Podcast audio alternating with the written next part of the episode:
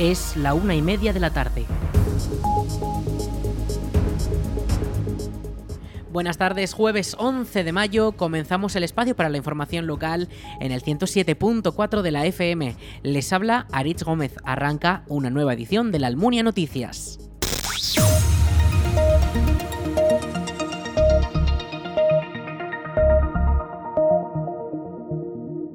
El Partido Popular propone una ayuda de 80 céntimos por conejo cazado para frenar la plaga de conejos que sufren zonas como Valdejalón.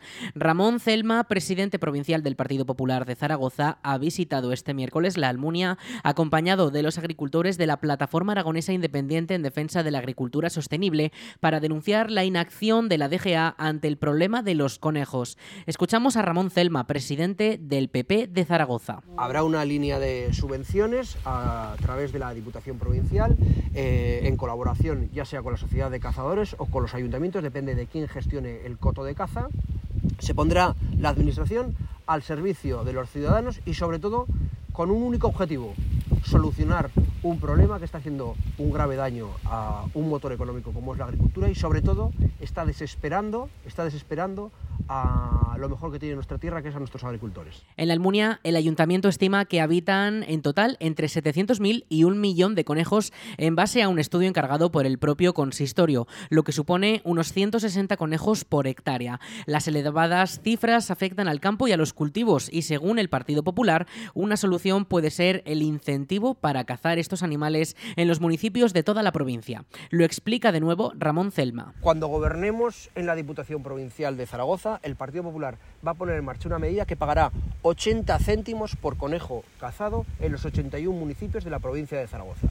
Esta va a ser una medida efectiva que va a ayudar a estos municipios, que no se puede, no se puede aprobar ni aplicar en uno ni en dos municipios únicamente y de manera exclusiva, hay que eh, aplicarlo en conjunto a todos los municipios de la provincia de Zaragoza afectados por esta superpoblación, por esta plaga de conejos que está haciendo tremendo daño a las explotaciones agrícolas de nuestra zona, que son quienes están manteniendo nuestros pueblos y hay que ayudarles. Hay que ayudarles. Llevan más de dos años afectados por inflación, subidas de precios, eh, subida de gasóleo, eh, tienen superpoblación de especies que afectan a la, a la producción, a sus costes. Los servidores públicos tenemos una función principal, ayudar a mejorar a nuestra sociedad, pero principalmente a quien peor lo está pasando. Los agricultores de la zona han querido mostrar su descontento con la gestión de la administración autonómica.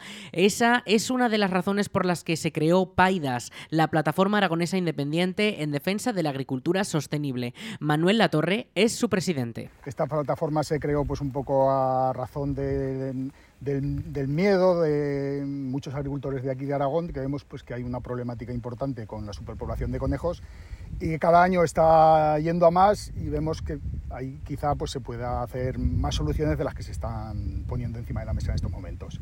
¿Por qué? ¿Qué están probando? ¿Qué soluciones están probando? A ver, en estos momentos la única solución que están poniendo es la, la cinegética. Como dicen que es conejo y es autóctono, es la cinegética. Estamos muy agradecidos a los cazadores, estamos muy agradecidos al Departamento de Caza y Pesca porque a fecha de hoy Aragón es la comunidad autónoma autonómica de España que más modalidades de caza hay permitidas pero vemos que no es suficiente. Hace no mucho tiempo éramos 90 municipios en Aragón con superpoblación de conejos, según datos del Gobierno de Aragón, y hoy somos 120. O sea, algo está fallando o algo no se está haciendo de más porque vemos que cada vez hay más, más, más problemas. Desde esta plataforma ya trabajan en poner posibles soluciones con la ayuda de las administraciones, pero se complica con la evolución de la plaga. Nosotros somos agricultores, nosotros nos dedicamos a producir fruta, para eso se encarga la administración de eso. Nosotros desde la plataforma y junto con los sindicatos agrarios estamos desarrollando una serie de propuestas para exponérselas aquí a la administración. En, en el cereal pues está intentando hacer vallados, pero es totalmente inviable, es imposible. Con el tema de frutales ya habéis visto, se pone protectores pero los conejos cada vez son más agresivos, cada vez más voraces. El dicho es que el hambre agudiza el ingenio y está claro que se nos, se nos están adelantando y bueno, ya habéis visto el tema de los daños que está habiendo en nuestras plantaciones. A estos problemas se suma la sequía, que aunque en Valdejalón no es tan aguda, sí afecta a varias zonas de la provincia. El líder del PP zaragozano se ha explicado sobre este asunto también. El problema es eh, muy grave y es eh, un, un plus más a la cantidad de problemas que tienen en el sector primario.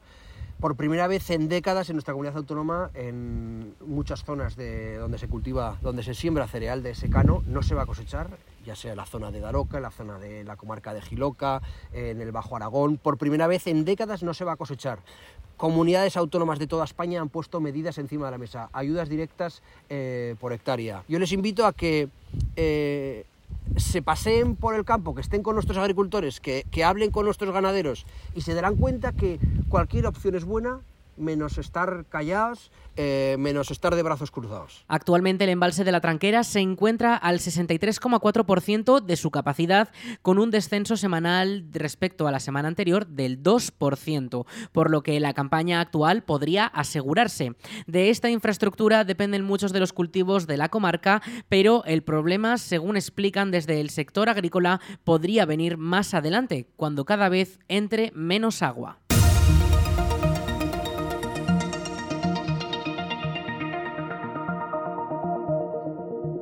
El Festival de Cine de la Almunia celebró este miércoles por la tarde la entrega de los premios Florian Rey, que concede el certamen, y los premios Villa de la Almunia, que concede el ayuntamiento. En la edición número 27 son cuatro las actrices reconocidas con estos premios. El Florian Rey de 2023 ha recaído en Susi Sánchez y Carla Simón, ambas en un momento muy álgido de su carrera. Susi Sánchez ya recibió el pasado febrero su segundo Goya por el papel de Begoña en Cinco Lobitos de Alau Ruiz de Azúa. El primero fue por la enfermedad del domingo de Ramón Salazar y cuenta con una carrera de fondo que comenzó en el teatro, encontrando después su hueco en la televisión y el cine, donde ha trabajado con Pedro Almodóvar, Claudia Llosa o Agustí Villaronga. Su compañera de premio, Carla Simón, ha vivido también un año brillante con una de las películas de la temporada pasada, Alcarrás, por la que se llevó el Oso de Oro en la Berlinale, el, y 11 también nominaciones a los Goya, premios en los que ya triunfó con su ópera prima Verano 1993. Por otro lado, el ayuntamiento entrega el Premio Villa de la Almunia, un galardón que siempre recae en perfiles relacionados con el audiovisual y la cultura en Aragón. Este año lo reciben, lo han recibido dos actrices que han protagonizado otra de las sorpresas de la pasada temporada, La Maternal, segunda película de la aragonesa Pilar Palomero, que también estuvo presente en la gala de ayer por la tarde. La Carla Quílez ausente en esa gala y la actriz que interpreta a su madre en la ficción, Ángela Cervantes, ya fueron premiadas juntas en los Gaudí. Quílez además fue la actriz más joven en ganar la Concha de Plata a la mejor interpretación en el Festival de San Sebastián. Y ahora es la más joven en recibir este reconocimiento Villa de la Almunia. La gala en la que se entregan estos cuatro premios se ha celebrado este miércoles a las siete y media de la tarde en el Salón Blanco de la Almunia. Una gala en la que no faltó tampoco un pequeño recordatorio a la recién fallecida actriz Laura Gómez La Cueva, reconocida en la edición de 2022 con el Villa de la Almunia.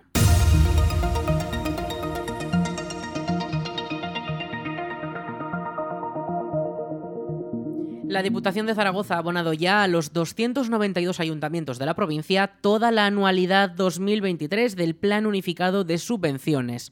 Los 40 millones de euros correspondientes a este año se han pagado íntegramente tras la aprobación definitiva del Plus, adelantando así las fechas marcadas en las normas de la convocatoria, mientras que los 10 millones restantes se transferirán en 2024, una vez que los consistorios justifiquen la ejecución de las actuaciones para las que pidieron los fondos fondos concedidos.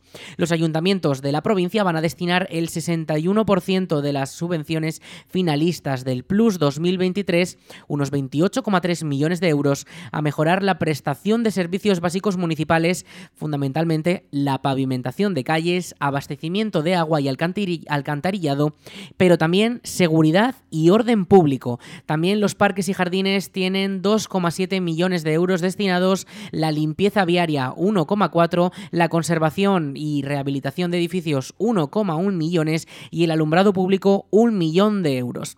Además, los consistorios también van a destinar 4,2 millones de euros a actuaciones en el ámbito de la cultura, destinado a museos y equipamientos similares, actividades de promoción cultural, instalaciones de tiempo libre, bibliotecas, archivos o festejos populares. 3,8 millones también irán destinados a las instalaciones y las actividades deportivas otros 2 millones a inversiones en edificios y otros bienes municipales y 1,9 millones al arreglo de caminos agrícolas.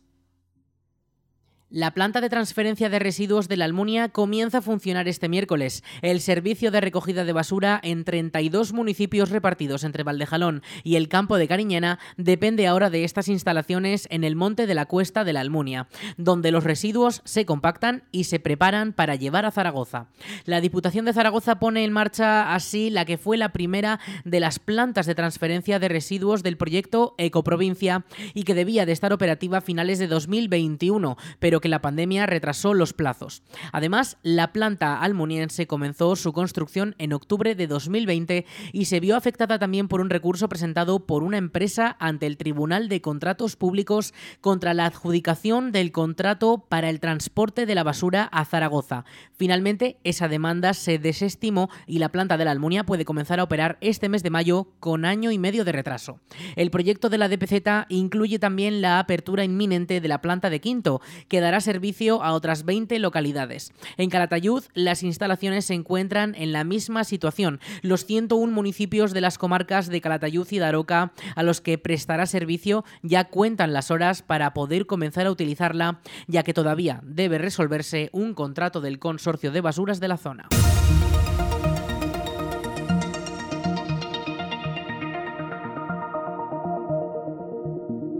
El Tribunal Supremo ha confirmado los 34 años de cárcel a dos de los integrantes de la banda del Badú, una organización que asesinó en septiembre de 2019 a un hombre que enterraron vivo tras hacerse pasar por una cita amorosa en Pedrola. Los dos acusados ven confirmada la condena por delito de asesinato de 25 años de prisión para cada uno, 6 años por detención ilegal y robo con violencia y 3 años por un delito de estafa como consecuencia de haber vendido el vehículo con el que la víctima se había desplazado hasta el lugar. Además, los integrantes deberán pagar solidariamente una indemnización total de 265.000 euros al hijo de la víctima, a sus padres y a sus hermanos, así como también a la víctima de la estafa.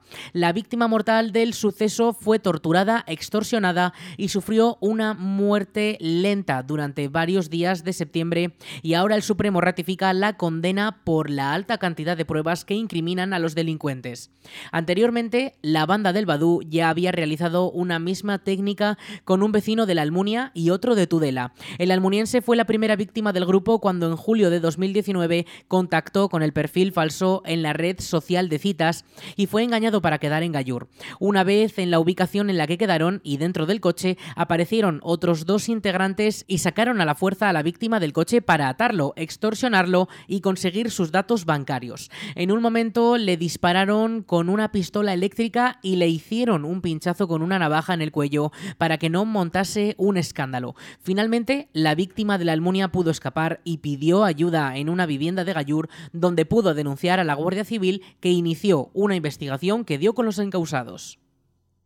Los vecinos de la provincia podrán descubrir el patrimonio de nuestros pueblos con rutas gratuitas de autobús. La Diputación de Zaragoza ha impulsado este proyecto en el que durante siete domingos de mayo y junio se podrán disfrutar de tres recorridos, de los cuales uno incluye la comarca de Valdejalón.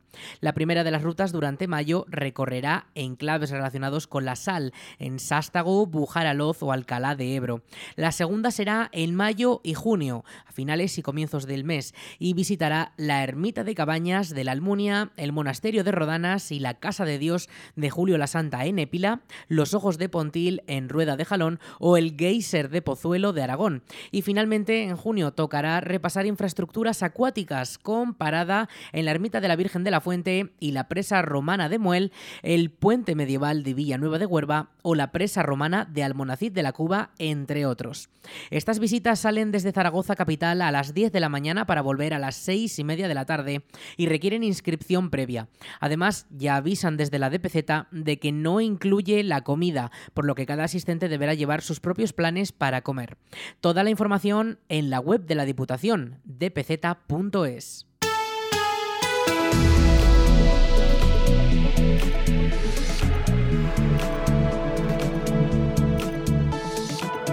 Vamos con la previsión del tiempo. Este jueves 11 de mayo tenemos 21 grados de máxima y la mínima esta próxima madrugada se va a situar en los 7 grados. Los cielos hoy van a estar más despejados que estos otros días. No se esperan hoy las precipitaciones, pero mañana sí que llegan esas lluvias a primera hora de la tarde. Podríamos tener un 55% de probabilidad de precipitaciones según avanza la Agencia Estatal de Meteorología. Además, mañana la temperatura máxima se situará en torno a los 19 grados. Esas bajadas de temperaturas que ya estamos notando y que se van a mantener así durante los próximos 7 días. El sábado la temperatura máxima, como decimos, 20 grados, la mínima sube hasta los 10, sube un poco, pero el domingo misma tónica, 20 grados de máxima y otros 9 de mínima.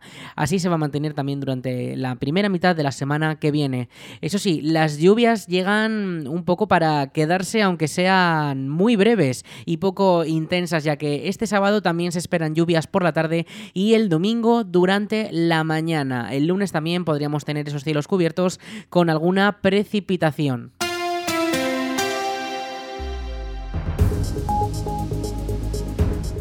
Hasta aquí la información local en la Almunia Radio. En unos minutos a las 2 toman el relevo nuestros compañeros de Aragón Radio Noticias. Más información en laalmuniaradio.es.